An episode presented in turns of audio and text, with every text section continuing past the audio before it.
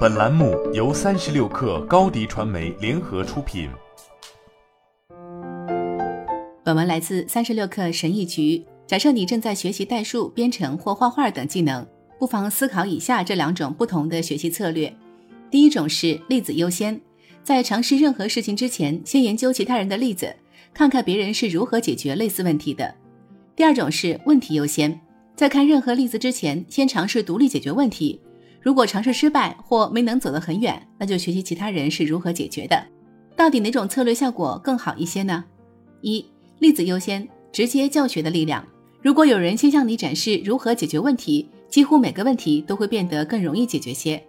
有两种研究体站在这一方，第一种是直接教学法，这是由齐格弗里德、恩格尔曼等人开发的一种教学方法。另一个重要证据是认知负荷理论。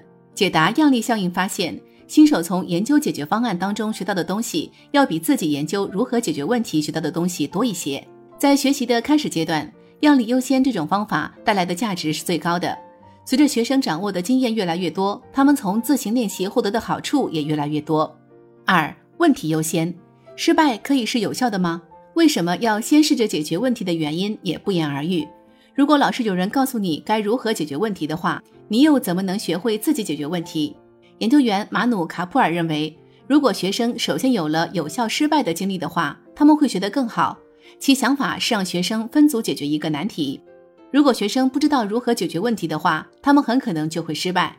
在经历了这次失败体验之后，再提供示例和指导给学生，然后给机会他们再试一次。卡普尔的研究发现，在一系列实验中，有效失败是有好处的。同样的，迪恩·施瓦茨和约翰·布朗施福特也主张，在告诉学生最佳方法之前，先让学生尝试自行发明解决方案。他们认为，通过让学生先体会一下尝试解决问题的感觉，然后再教导他们最好的方法，这种体验有助于更好的学习迁移。理论上，出于以下这几种原因，我们可能会认为问题优先法在某些情况下效果更好。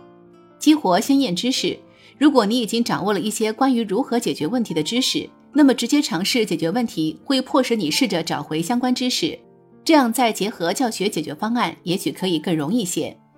理念理解，先看到问题，也许有利于理解解决方案的适用条件，也有助于之后迁移到不同上下文环境下的类似问题中。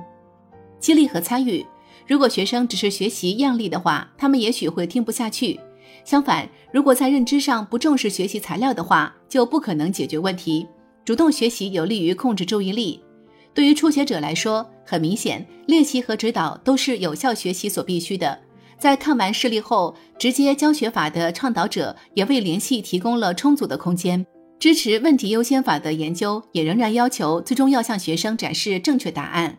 因此，我们可以马上排除掉极端情况，纯粹的发现式学习，也就是从来都不向学生展示说明或示例的，会败得很惨。同样的，学习需要练习。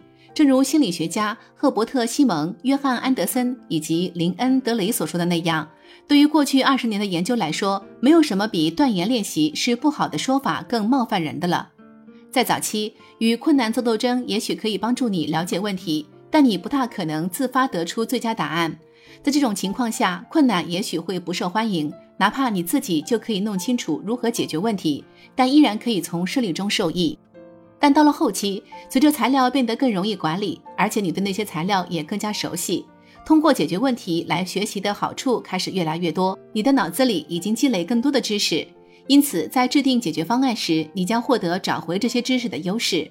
如何改善学习呢？你可以做的最好的事情是所有这三个要素都要有：教学、练习和反馈。如果你缺少其中之一，那就问问自己怎么才能补回来，然后将其融入到自己的学习过程当中。让自己变得越来越好。只有当你这三样东西都具备时，对学习的某种环节做一下微调才有意义。好了，本期节目就是这样，下期节目我们不见不散。